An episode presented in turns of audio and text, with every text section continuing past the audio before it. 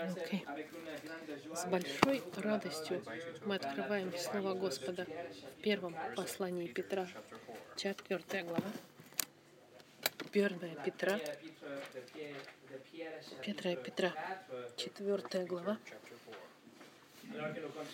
Мы продолжаем изучение через 1 Петра. И сегодня мы находимся, сегодня все еще в четвертой главе. На прошлой неделе мы изучили, что конец всему близок. Это Петр написал, чтобы укрепить церковь, которая страдала разными способами Физически церковь страдала, потому что они были гонимы и измучимы и гонимы в целом. Они страдали духовным образом, потому что они были соблазня... соблазняемы отвергнуть Господа Христа. Они страдали также морально, потому что их морально были забитыми, и финансово тоже страдали, потому что им нужно было покинуть их города и найти место, где основаться. В общем-то, они должны были работать внутри империи, которую они ненавидели. И таким образом церковь была гонима и страдала. Но Петр их укреплял, напоминая им неизбежность исполнения истории. Он говорил, конец всему близок великий день, когда все зло будет судимо, и праведность Господа будет установлена, и царствовать будет в новом творении. Мы будем сохранены от любого греха, не будет болезни, ни смерти. Конец всему близок, говорит Петр. David, can you take one of those to Bruce and Bonnie? Maybe they need. Мы прошли на прошлой неделе наше время, раз, разбивая эту фразу «конец всему близок», потому что если мы понимаем, что это значит, тогда мы будем укреплены, как церковь Петра, не просто сопротивляться гонениям, какой, какой бы формы она ни приняла, не просто для того, чтобы пройти через испытания, которые в нашей жизни ежедневной, и не просто потому что мы должны найти надежду, связывая с ситуацией мира сегодняшней культуры, которая вокруг нас. Но мы должны быть предохранены в, наш, в нашей жизни святость, чтобы друг друга мы могли укреплять как церковь, чтобы найти способ, чтобы мы друг друга вдохновляли и укрепляли, и быть свидетельством всем тем, кто вне церкви, чтобы не верующие вокруг нас они открылись проповеди, проповедованию Ивана и были спасены в соответствии с волей Господа, потому как близко очень время. Петр говорит, близок конец. Поэтому мы должны воспользоваться этим маленьким количеством времени и друг друга укрепить. Если вы не были здесь на прошлой неделе, и вы хотели бы посетить эту неудивительную истину в отношении второго прихода Христа, которая начинается с Вознесения Церкви, послание, как обычно, на французском, на английском и на русском на нашей страничке.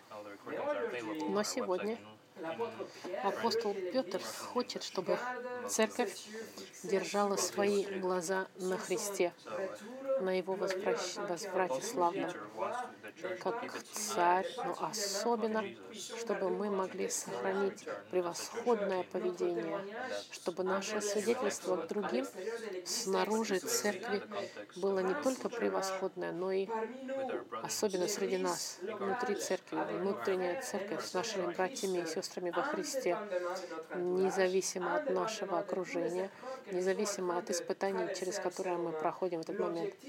Целью Петра в нашем тексте было посмотреть внутри церкви и на отношения друг с другом. И это мы посмотрим сегодня с вами. Но до того, как начать, давайте помолимся. Господь, мы созданы и готовы, мы готовы, Господь, чтобы слышать Твое Слово, которое Ты вдохновил Петра написать и сохранил для Твоей церкви, чтобы это было постоянно для нас и, и, и актуально. Прошу, Господь, что проповедь Твое Слово будет благословлена Тобой, чтобы наши сердца были укреплены действовать так, как мы должны. Мы не выходим отсюда, чтобы мы вышли отсюда измененными именем Христа. Аминь. Сегодняшнее послание называется э, преследуйте святость и любовь.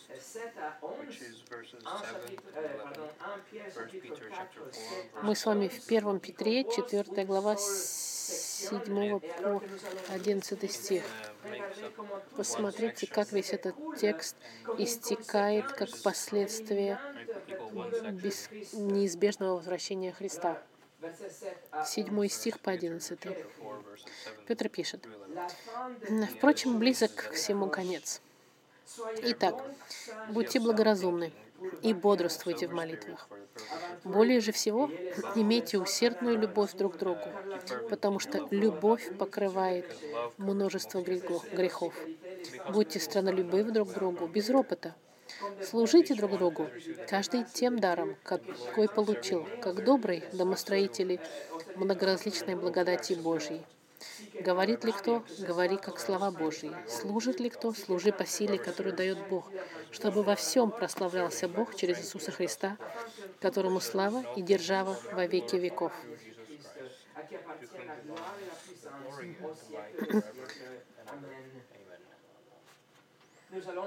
Мы изучим сегодня вторую часть седьмого стиха и восьмой стих под двумя титрами, можно сказать, под двумя директивами, которым мы должны следовать среди наших братьев и сестер, потому что возвращение Христа скоро, может быть, через два часа, через два дня, через две недели, как мы говорили в прошлый раз.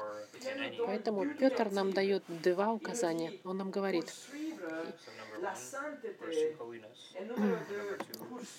Будьте благоразумны и имейте усердную любовь. Первое. Будьте благоразумны, бодрствуйте в молитвах. Посмотрите еще раз. Впрочем, близок конец всему. Итак, будьте благоразумны и бодрствуйте в молитвах.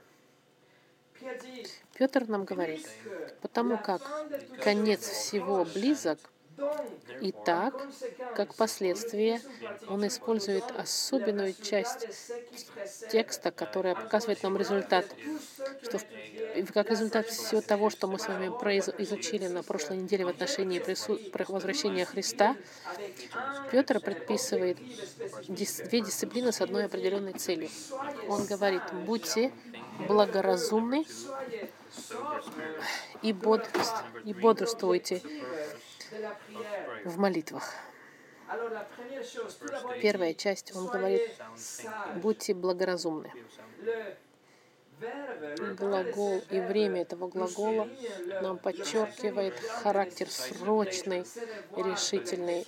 Это, это как бы сказать, этого для христианина. Мы срочно должны быть в, раз, в разных вариантах французского языка. Говорите, будьте мудри, будьте сдержаны, но настоящее слово, греческое слово, я думаю, в русском языке э, он, он разлагает это слово на греческом языке. Это значит «будьте, спасайте свои мысли». Ну, в общем, в русском языке очень хороший перевод «благоразумный». Защищайте свои мысли. Он хочет, чтобы мы, чтобы мы защищали наши мысли, чтобы мы могли сохранить наши мысли. Что это значит? В Новом Завете это слово используется семь раз, и всегда оно говорит о очень о, о мыслях очень спокойных, кон, человек, который спокойный, контролируемый себя, который сдержанный. Например, в послании от Марка, в пятой главе, Иисус только что освободил человека от демонов, которые в легион захватили. Никто не мог сдержать этого бесноватого. Он был очень агрессивный и имел сверхъестественную силу. Он был вне контроля. День и ночь он кричал и сам себя камнями сам себе повреждал. Но мгновение ока Иисус его освободил, и Библия в послании от Марка пишет, приходят к Иисусу и видят, что бесновавшийся, в котором был легион, сидит и одет, и в здравом уме, и устрашились. Здравом уме. Вот это здравоумие то же самое, что и благоразумие здравоумия. Это значит, что сейчас человек успокаивается, он может размышлять и контролировать самого себя. Его дух, его мысли освобождены от всякого, от всякого яда, и он себя может контролировать. И также это используется кого-то, кто очень спокойный, рассудительный, аккуратный. Тот, кто четко держит свои идеи и, и, и сам себе хозяин, который контролирует все свои реакции и видит вещи в таком, таким, такими, какие они есть, и который хорошо размышляет. Именно поэтому, если вы читаете на английском, Библия переводит это себя контролировать. И новый стандарт — иметь благое разумие. И все это та же самая идея. Петр, вдохновленный Духом Святым, и как результат понимания, что Иисус может вернуться в любой момент, Он нас призывает контролировать наши мысли, наши мысли и не реагировать чрезмерно эмоционально, не, не, не, не быть увлеченными эмоциями и страстями. И в контексте нашей главы потому что мы знаем, что исполнение истории подходит, конец всему близок, и потому что мы знаем, что конец настолько близок, что Иисус может вернуться в любой момент, и мы знаем, что правосудие будет тогда дано каждому, и мы знаем, что мир будет судим праведным образом. Это контекст. Мы тогда будем контролировать наши мысли, зная, что Иисус вернется и вернется, чтобы судить. И суд будет праведный. Посмотрите во второй главе Петра. Вторая глава Петра, 23 стих Петр пишет в отношении Христа. Будучи, Иисус, будучи злословим, Он не злословил взаимно, страдая не угрожал, но предавал то судье праведному. Иисус предавал все грехи в суде. Друзья мои, правильно, суд будет иметь место. И каждый человек, который когда-либо жил, должен будет отчитаться. Каждый человек, который обманывал, или завидовал, или богохульствовал, будет заключен перед Богом Святым. Никто не избежит суда Божьего, и каждый грех будет наказан либо в аду навеки, либо на кресте, когда Христос за них заплатил. Но правосудие возрастет по-любому. Именно поэтому с неверующими мы говорим, вам нужен Спаситель, потому что без Христа вы должны будете платить каждый за свои грехи. Но Господь вам дает то, что уже Иисус сделал для вас. Иисус понес на себе, не только показал наказание, но и гнев Божий. И Он дает вам это бесплатно. Вы лишь должны только отвернуться от своих грехов, покаяться и довериться Господу Христу. И таким же образом, как суд Господа уверен, потому что Бог сказал, и Он не может врать, Ваше спасение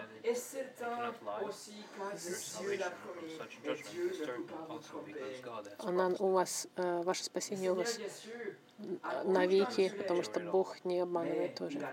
Иисус Христос все выдержал, и Он сделал это, потому что знал, что правосудие восторжествует, и Он знал, что Он получит также славу будущую, как в Евреи сказано. Но взгляд его был на истине неизменной, что Бог никогда не меняется. Сегодня церковь может быть потерявшая ориентацию.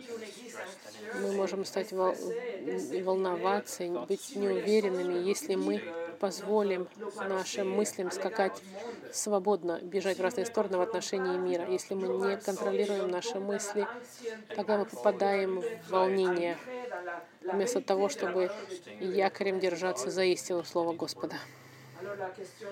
Вопрос тогда задается, как, как можем мы таким образом остаться святыми и благоразумными в нашем духе? Как можем мы избегать не быть ведомые миром? Как можем мы не быть, поддаваться влиянию, как этот бес- бесноватый? Как мы можем контролировать свои мысли? Друзья мои, есть один только способ. Colossiens 3, В послании к Колоссянах 3,16 сказано, «Слово Христово да вселяется в вас обильно, со всякой премудростью». Если мы наполнены мыслями в отношении Христа, если вы размышляете а, на- о вашем спасении, о вашей личности во Христе, неизбежность прихода Господа Христа, факт того, что мы должны достигать потерянных с Евангелием, о Его характере, о суде, который должен быть, о новом творении, если мы наполнены доктриной библейской, наши мысли заполнены этим, тогда не важно, что происходит вокруг и что он мир нам кидает в лицо. Ваши мысли будут полностью контролируемыми, ваши мысли будут благоразумными. Вы будете хранить мир и покой и контролировать свои мысли, потому что вы знаете. Слово Господа. Tournez avec moi juste pour un moment dans le livre de Josué chapitre 1. А, он- Josué chapitre 1. Juste Я вам зачитаю, а, куда нас отправляет. chapitre 1. Moïse vient de mourir. Когда умер Моисей, и Иисус Навин, он должен взять иерархию еврейского народа, и у него будет много врагов. У него будет много проблем, и слез. И Господь говорит Иисусу Навину, нужно быть сильным и смелым. Но после второго раза, когда он говорит, он говорит ему четкие инструкции и указания жизненно важные, самые важные. Самое первое, что Иисус ему, что Господь ему говорит, когда он идет на завоевание земли обетованной, в восьмом стихе первой главы Иисуса Навина Бог говорит, «Да не отходит эта книга закона от уст твоих, но поучайся в ней день и ночь, чтобы в точности исполнять все, что в ней написано. Тогда ты будешь успешен в путях твоих и будешь поступать благоразумно». И после этого он говорит ему, третий раз Бог ему говорит, «Вот я повелеваю тебе, будь тверд и мужествен, не страшись и не ужасайся». Но ему нужно слово Господа. Ему нужно быть послушным этому слову для того, чтобы, чтобы сталкиваться с, со всеми этими сложностями, которые будут у них на пути. Это только через Слово Господа ваш дух может быть контролируем и защищен, и ваши мысли будут направлены и сдержаны, и профильтрованы, и ваши эмоции и реакции будут также под контролем, подчиненные истине Слова Господа, которое находится в ваших мыслях. Друзья мои, вы должны все свои мысли захватывать э, во власть Слова Господа. Именно в этот момент мы сможем понять тогда, что является приоритетом в нашей жизни. Мы сможем быть в состоянии принимать правильные решения и иметь хорошую перспективу. Мы не будем безразличными к тому, что по-настоящему важно в Царстве Божьем. Мы начнем практиковать дисциплину, на которую мы не обращали внимания или игнорировали. И если мы это делаем, друзья мои, Воля, автодорога к святости и благоразумию. Нет другого пути. Вот он, путь к святости. Но все начинается с вашими мыслями, с вашим разумом, с контролем и подчинением Слову Господа. Именно это нам и предлагает Петр здесь, особенно в момент страдания и гонения. Мы возвращаемся в нашу книгу Петра. В конце, для того, чтобы следовать за святостью и хранить наше благоразумие и подчинять наши мысли Слову Господу, седьмой стих нам говорит во второй части, Конец всему близок, и так будьте благоразумны и бодрствуйте. Во-вторых, бодрствуйте. И значение бодрствуйте, оно очень похоже к тому, к слову предыдущему. Благоразумный и бодрствует. Это значит быть только хозяином самого себя, контролировать себя подчиняться дисциплине атлетов. Это управление собой противоположное пьянству. Или быть пьяным алкоголем, мы должны быть самоконтролируемыми, сдержанными и бодрствующими, чтобы мы были бдительными. И здесь, в этом контексте, безусловно, и это, это как бы есть смысл в этом.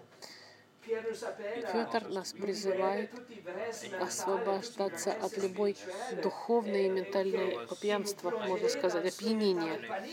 И как бы в состоянии паники можно находиться. Или в состоянии пассивности, полузаснувшими. Он им говорит, будьте бодрыми, будьте проснувшимися. Будьте дисциплинированными, как атлеты. Тот, который не, не оставляет ничего, будьте бдительны. Говоря о, второй, о втором приходе Христа, Господь Христос несколько раз ту же самую идею говорил. Помните, в Матфеи, 24 глава, когда он говорит о конце времен, Иисус заканчивает, смотрите, как в 42 стихе. «Итак, бодрствуйте, потому что не знаете, в который час Господь ваш придет. Но это вы знаете, что если бы ведал хозяин дома, в какую стражу придет вор, то бодрствовал бы и не дал бы подкопать дома своего. Потому и вы будьте готовы, ибо в час, который не думаете, придет Сын Человеческий. Видите параллель между тем, что сказал Иисус, и то, что Петр пытается сказать. Бодрствуйте, будьте бдительны, будьте трезвым разумом. Иисус описал верного слугу в 12 главе Луки, это как кого-то, кто был готов, одет, чтобы служить слуга верный, он заботился о, о, о всех делах хозяина и ждал Господа и делал для, для возвращения своего хозяина все. Как можем мы тогда быть бодрствующими и бдительными сегодня? Таким образом, делая волю нашего хозяина и занимаясь делами нашего Господа, мы должны были активными на службе Господу, зная, что время близко, исполнение истории близко, сказал Петр. И третье. Какова цель этих двух, двух э, характеристик благоразумия и, бод, и бодрствование мы с какой целью? Конец седьмого стиха говорит, в молитвах для молитвы. Друзья мои, Петр нам не дает нам инструкций каких-то пустых. Он пытается нас подготовить, чтобы у нас было хорошее, правильное отношение с Богом, чтобы мы молились и имели с Богом эти отношения. И это интересно обратить внимание, что в послании, посланному к церкви, молитва лишь слегка указана здесь. Нет здесь никакого учения о молитве, кроме вот этой фразы. В третьей главе Петр просто говорит, что муж должен уважать свою жену, чтобы его молитвы были, доходили до Господа. А потом он говорит, когда цитирует Псалом 32, и это все именно здесь инструкция, единственная инструкция для молитвы в, этой, в этом письме. Проблема для Петра не то, что проблема, а волнение, и чтобы это не было какой-то пустой, пустое пустословие или какой-то маниакальный экстаз, или привычка религиозная, или, или пилюля, чтобы заснуть, или быстро помолиться перед едой, чтобы молитва была, была четким, трезвым, уравновешенным отно- э, разговором, можно так сказать, с Богом. Видите, эгоцентрический дух, дух, который захвачен завистью мирской, дух, который ослеплен материальными вещами, дух, который является жертвой самого себя, или духа, захваченным страстями и эмоциями, дух, который сфокусирован на себе или на мире, на экран, за экранами этой культуры, это дух, который не искал бы вот такого вот такой сантификации.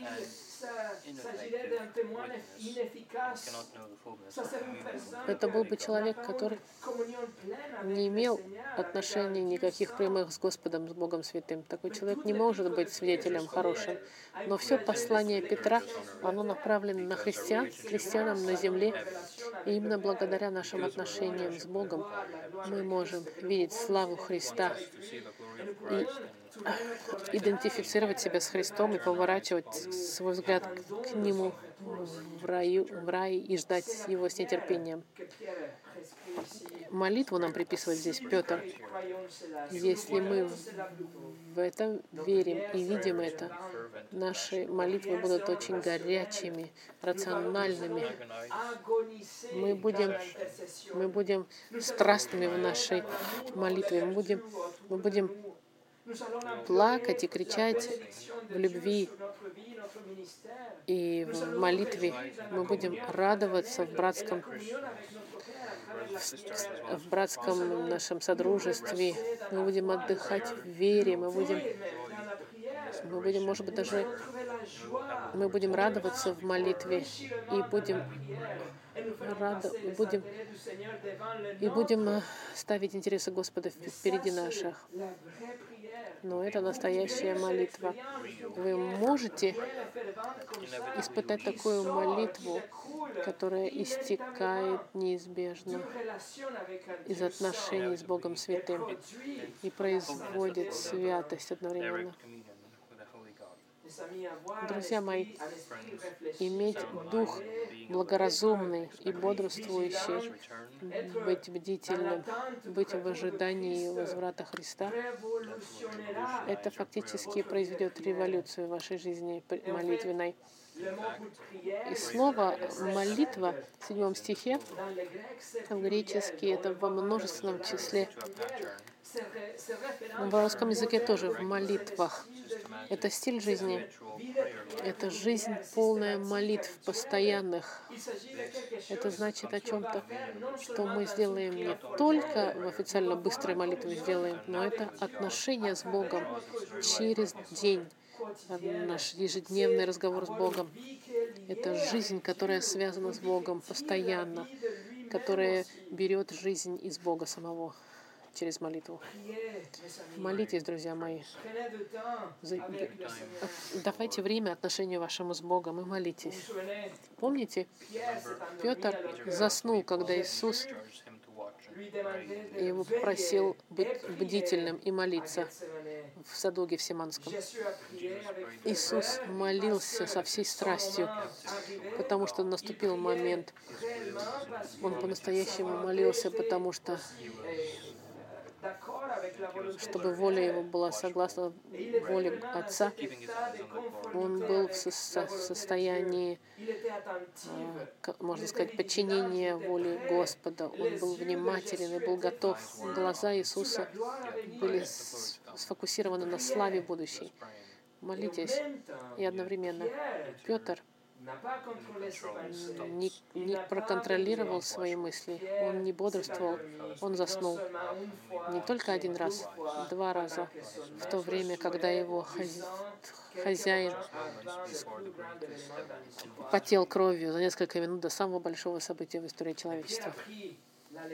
Но Петр вы- научился, понял ошибку, и теперь он нас призывает а, превос- при- можно сказать, быть превосходными в том, в чем он, у него не получилось. Если мы будем под контролем Слова Господа и воли Господа, если мы будем бдительными и аккуратными, готовыми, потому что Иисус возвращается, и зная это, мы будем молиться. Чарльз Спurgeon сказал, молитва — это разгоряченная лава внутри вулкана печали и сожаления души, исходящая из печи сердца, доходящая до Бога. Нет такой молитвы, которая достигла бы Божьего сердца, если она не исходит из наших сердец. Через молитву, через ваши мысли преследуйте Et numéro 2, благоразумие, бодр- бодрствование и святость. А дальше усердствуйте в любви. Восьмой стих. en Pierre 4, verset 8, il écrit Петр пишет, более же всего имейте усердную любовь друг к другу, потому что любовь покрывает множество грехов.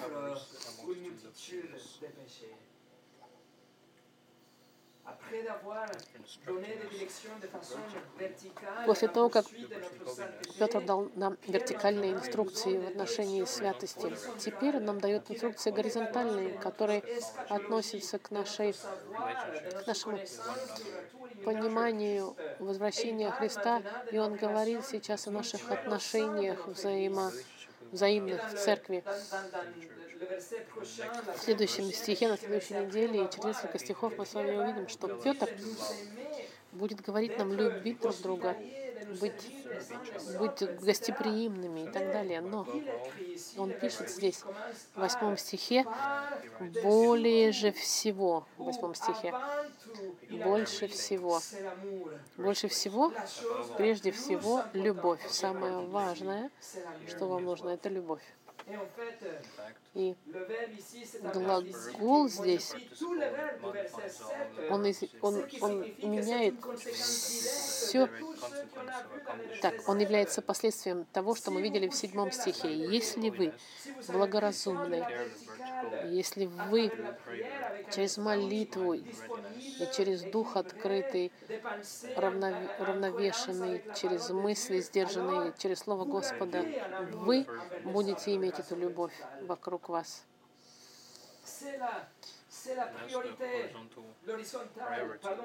Э, Это приоритет вертикально. Вертикальные отношения с Богом, которые мы развиваем через Слово Господа, тогда они откладываются на наших горизонтальных отношениях с миром. И главное, с людьми из церкви. И Петр здесь подчеркивает, и Петр использует слово агапе, слово жертвенное, любовь, любовь божественная, avec word agape enthousiasme, но здесь оно следует вместе с прилагательным в, официальном тексте, э, э, в оригинальном языке, любовь с энтузиазмом, любовь огненная, яркая, Слово. также используется это для атлета, который бежит, и мышцы его растягиваются, почти разрываются на лимите, можно сказать, на пределе. Вне Библии это слово используется, чтобы говорить о лошадях, которые укрепляют, э, используют свою силу физическую на максимальную возможность. Это говорит о, об э- очень интенсивном усилии любить. Очень сильное усилие, чтобы любить друг друга. Очень, да, очень сильное, целенаправленное усилие. Это любовь, которая приведет его к, к краю и пределу и возможности любить. Это тип любви, которая, о которой превыше всего Петр нас призывает иметь друг к другу. Как же возможно? Как можем мы любить моих братьев и сестер во Христе? Как могу я растягивать мышцы своей любви на максимум, на максимум их возможностей? Петр об этом уже говорил в первой главе. Мы об этом говорили в первом послании, в первом послании Петра, первая глава, 22-23 стих. Петр пишет. «Послушанием истине через Духа, очистив души ваши к нелицемерному братолюбию, постоянно любите друг друга от чистого сердца, как возрожденные не от тленного семени, но от нетленного». Причина, по которой мы должны любить друг друга таким образом, это потому что мы были возрождены. У нас есть возможность любить друг друга таким образом, потому что мы возрождены. Бог нам дал возможность любить таким образом с нашим новым рождением. Дух Святой вас напоминает, наполняет вас такой любовью, горячей любовью, чтобы вы могли любить превыше всего. И сначала людей, которые с вами в одной комнате. Апостол Иоанн также написал об этом, что любовь братская — это натуральное последствие нашего отношения с Богом. Он пишет в первом послании Иоанна, в 4 главе, «Дети, вы от Бога и победили. Любим, дру- э, любите друг друга, потому что тот, кто в Господе любит, и он, когда написал это, чтобы мы любили друг друга, он перефразировал то, что Иисус сказал. в Иоанне в 13 главе. «Потому узнают все, что, все, что вы мои ученики, если будете иметь любовь между собой». Наша любовь, друзья мои, друг к другу, которую мы нашли находить здесь, в нашей комнате, должна быть сверхъестественная. Она не говорит о мирской любви, любви, которую мы находим в песнюшках и фильмах. Это не тип любви, который ищет своего собственного блага. Нет, это противоположность. Послушайте, мы любим тех, которых трудно любить. Мы любим те неудобных. Мы любим те, которые противненькие. Мы любим те, которые все берут и никогда не отдают в ответ. Мы любим тех, которые нам делают зло. Мы любим тех, кто нас разочаровали. Мы любим все тех, от которых у нас болит голова. Мы должны и любим тех, которых, которых не хочется любить. Мы любим даже тех, которые нас не любят в ответ. Это тип любви сверхъестественный, видите? И только таким образом мы сможем растягивать мышцы нашей любви до пределов наших возможностей. Именно таким образом мы можем любить других. Если мы любим тех, кто нас любит, мы такие же, как в мире. Но, но мы должны любить тех, которые нас разочаровали, и врагов наших. Мир не ищет такой любви. Но для христианина этот тип любви et повелен и возможен, и ожидаем. Но даже он прежде всего, Петр пишет, более же всего. Послушайте, почему мы должны любить других таким образом? Почему Петр нам пишет, что мы должны любить таким образом? И дает нам ответ в восьмом стихе. Более же всего имейте усердную любовь друг к другу, потому что любовь покрывает множество грехов. Именно поэтому мы должны любить таким образом. Такой тип любви, он покрывает, в греческом использован здесь, это за- можно сказать, прячет или закапывает, не просто скрывает, а держит в секрете, избавляется. Такой тип любви покрывает множество грехов. Это что значит? Это значит, что если я люблю усердно моих братьев и сестер в этом комнате, я буду в состоянии и готов закопать не один грех, но кучу грехов против меня. И слово c'est много, это плетос, откуда мы euh, берем слово э, плетор. Плетора по-русски тоже, откуда идет сверх, можно сказать, сверхъестественное большое количество, чрезмерность. И Иисус об этом сказал в Матфея 18 главе. Тогда Петр приступил к нему и сказал, «Господи, сколько раз прощать брату моему, согрешающему против меня? До семи ли раз?» Иисус говорит ему, «Не говорю тебе до семи, но до семижды семидесяти семи». И Петр думал, что он был щедрый, когда он сказал семь раз прощать, потому что их учили, что можно только трижды раза прощать. А Иисус говорит, что мы должны безлимитно прощать. Не как злой слуга в 18 главе от Матфея, нет. Безграничное прощение друг другу мы должны иметь. И к тому же мы с вами изучали всю серию в отношении прощения. И во всей, помните по книге Филимона, если вам интересно, эти все послания у нас есть на французском и на русском языке, на нашей страничке. Друзья мои, нужно понять, мы знаем, мы будем продолжать грешить друг против друга. В большинстве случаев это случайно, а иногда будут случаи, когда мы специально согрешим против других.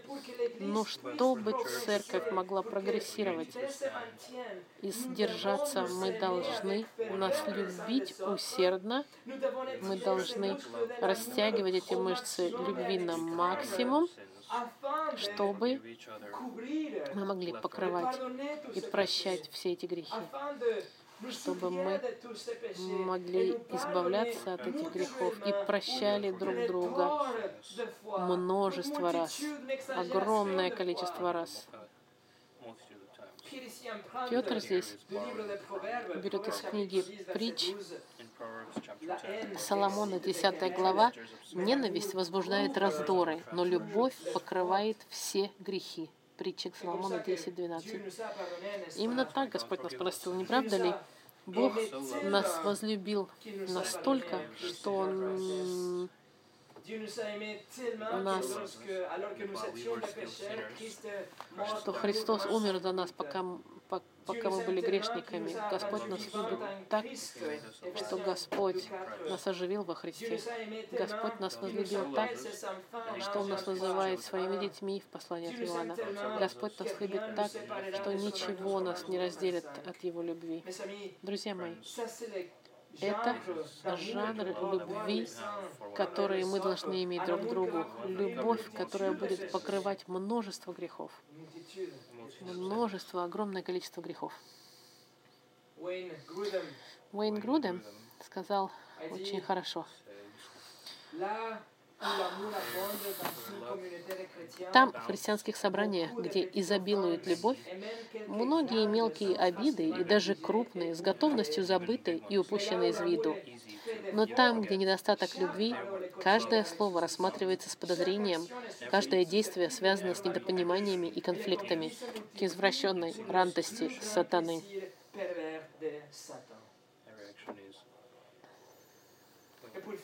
И в заключение, как христиане, мы порой готовы указывать пальцами на грехи других людей. И мы хотим убедиться, что другой человек точно знает, в чем он согрешил, вместо того, чтобы прикрыть эти грехи. Вместо того, чтобы спрятать этот грех ради любви и чтобы преследовать э, объединение и любовь. Потому что любовь, она закроет грехи. Любовь даст милость. Любовь останет молчаливой в большинстве случаев, и она замаскирует все эти страдания. Не такой ли тип любви Господь имеет к нам?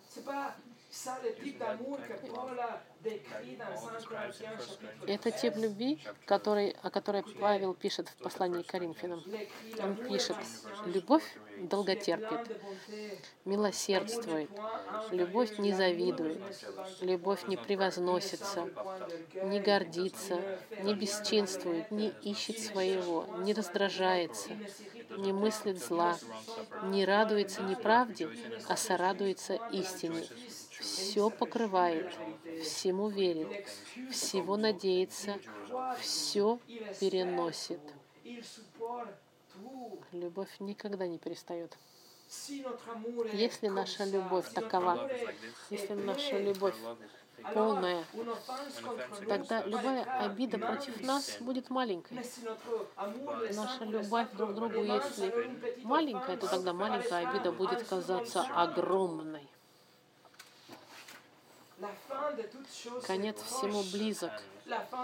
Конец всему ближе, чем когда бы то ни было. И это большой фактор и мотивация, чтобы мы могли искать такой любви. И разрабатывать наши мышцы максимально в упражнении любви, прикрывая грехи, как бы пропуская грехи против нас, зная, что Христос вас вот придет. А если мы, если мы не будем думать о приходе Христа, мы будем компредничать, и будем друг за другом наблюдать, и будем считать каждой обидки. И тогда мы не будем следовать за святостью, потому что мы смотрим внутрь себя вместо того, чтобы смотреть на праведность Христа. И мы становимся эгоцентричными и не видим реальности и глубины ситуации. Как же может группа жить во время гонения, если ее члены не могут утушить все эти огненные пожары конфликтов внутри церкви? Вместо того, чтобы, вместо того, чтобы проводить это время, покрывать огонь внутри церкви, лучше, лучше нам нужно сфокусироваться на том, чтобы достигать людей вне церкви. Как мы можем привлечь неверующих стать членами церкви, если мы друг к другу цепляемся? Как церковь может быть э, сфокусирована на том, чтобы делиться Евангелием, если члены церкви не могут прощать друг друга, как, как Евангелие нас учит прощать?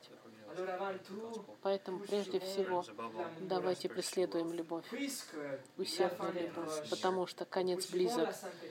Будем усердствовать в святости, искать любви и будем хранить свидетельство для всех тех, кто нас ненавидит сегодня, чтобы они не отвернулись от нас, чтобы они могли видеть милость Господа и то, что Бог сделал в наших сердцах. Мы преследуем святость, и мы наполняем наши мысли Словом Господа, чтобы мы были готовы к возвращению Христа.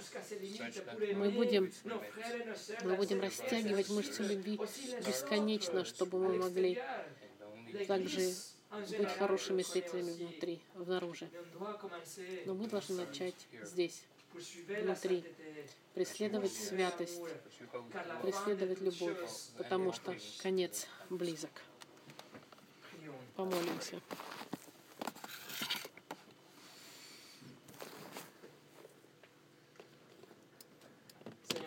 Господь, стандарт, который мы даешь, так высок. Это может быть даже немножко обескураживать нас думать, что мы не можем любить так же, как Христос нас любил. Но, Господь, если Ты нам это указал, это потому что Ты дал нам возможность. И через рождение наше новое, Господь, помолимся, чтобы мы могли любить друг друга, и чтобы наша любовь покрывала множество грехов.